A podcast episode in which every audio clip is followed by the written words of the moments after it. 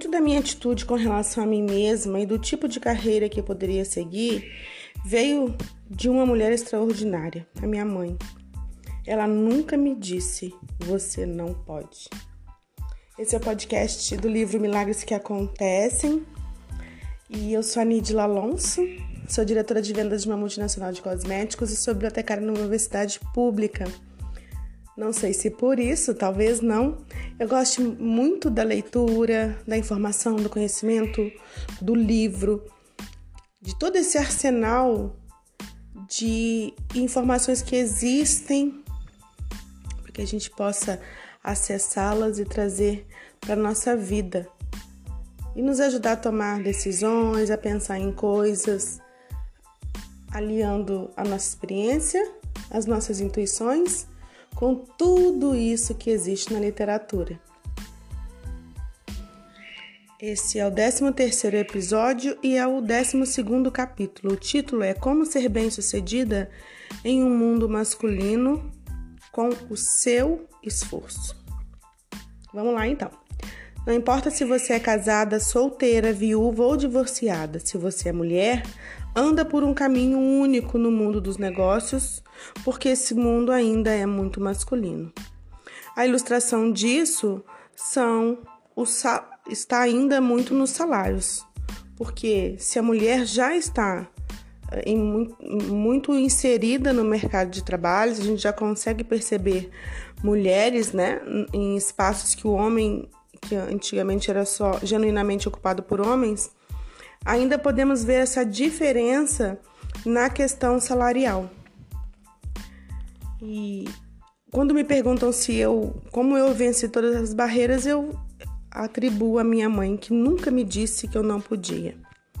Durante meu primeiro casamento, eu realizei meu tão esperado sonho de fazer uma faculdade e naquele momento eu queria ser médica. Naquela época, outras mães aconselhavam suas filhas a ter metas mais realistas. E a minha mãe me dizia para eu ir além.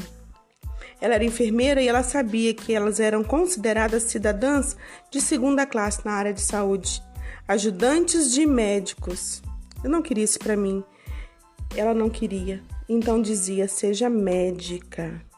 E como eu já contei, os meus planos mudaram e eu segui uma carreira que se adequava mais aos meus talentos e necessidades.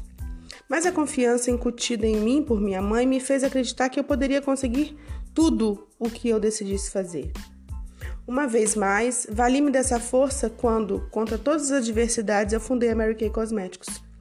Na realidade, eu só plantei a semente da qual cresceu o carvalho gigante. E o crescimento veio porque fomos capazes de atender às necessidades de carreira das mulheres por maneiras que nunca uma outra companhia havia tentado. Deixamos que a mulher aprenda e desenvolva a sua capacidade máxima, que seja tudo o que a sua inteligência permitir a ela ser. Recentemente eu ouvi uma definição muito boa das necessidades de uma mulher. Do nascimento aos 14, ela precisa de bons pais e boa saúde. Dos 14 aos 40, ela precisa ser bonita. Dos 40 aos 60, ela precisa ter personalidade e dos 60 em diante ela precisa de dinheiro. Eu concordo com a afirmação, mas de acordo com os rumos da nossa economia, provavelmente ela vai precisar de dinheiro mais cedo. Hoje, mais de 40 milhões de mulheres na força de trabalho e esse número certamente vai crescer à medida que a escalada dos, cursos, dos custos de educar as crianças, cuidar da saúde prover bens e serviços para a família né, vem aumentando. Hoje as mulheres têm melhor formação educacional do que nunca. Superam em número os homens que cursam faculdade. Como resultado, a velha noção de que a carreira de uma mulher se restringe ao intervalo de dois anos entre a faculdade e o casamento já não faz mais sentido. Na minha opinião, muitas mulheres que trabalham fora de casa são mais interessantes, melhores esposas, melhores mães, melhores membros da comunidade e, historicamente, muito mais instruídas do que nunca. Quando percebemos que a mulher ainda ganha menos do que um homem, vocês podem imaginar quanto eu fico feliz e orgulhosa quando eu digo que os ganhos médios de uma diretora nacional de vendas na Mary Kay superam 150 mil dólares anuais.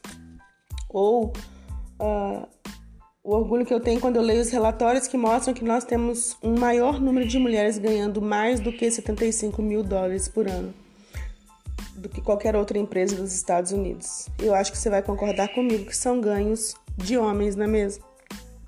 Mais animadores ainda são as notícias de que essas mulheres estão ensinando outras mulheres a fazerem o mesmo. Sempre me incomodou ter de ganhar menos do que os meus colegas do sexo masculino porque eu sabia que uma mulher tinha que ser duas vezes melhor do que o homem para receber o mesmo salário. Mas, como uma jovem e lutadora mulher profissional, algo mais me incomodava. Era quando apresentava novas ideias para o meu superior e a resposta era: Mary Kay, você está outra vez pensando exatamente como uma mulher. Naquele tempo, pensar exatamente como uma mulher significava que havia algo de errado em minha forma de pensar. Hoje é difícil de acreditar nisso, mas houve tempos em que muitas mulheres aceitavam essa opinião.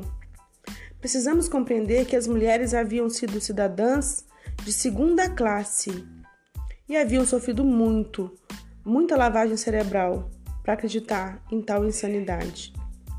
As mulheres realmente pensam de modo diferente e a diferença não se traduz absolutamente em inferioridade ou incompatibilidade a verdade é que pensar como uma mulher pode ser uma tremenda vantagem.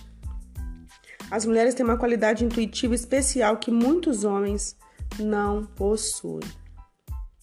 Mas eu acredito que as mulheres são frequentemente mais sensíveis e sinais sutis e, portanto, elas notam coisas que os homens nunca veriam. Acho que essa sim, como eu disse, é uma vantagem.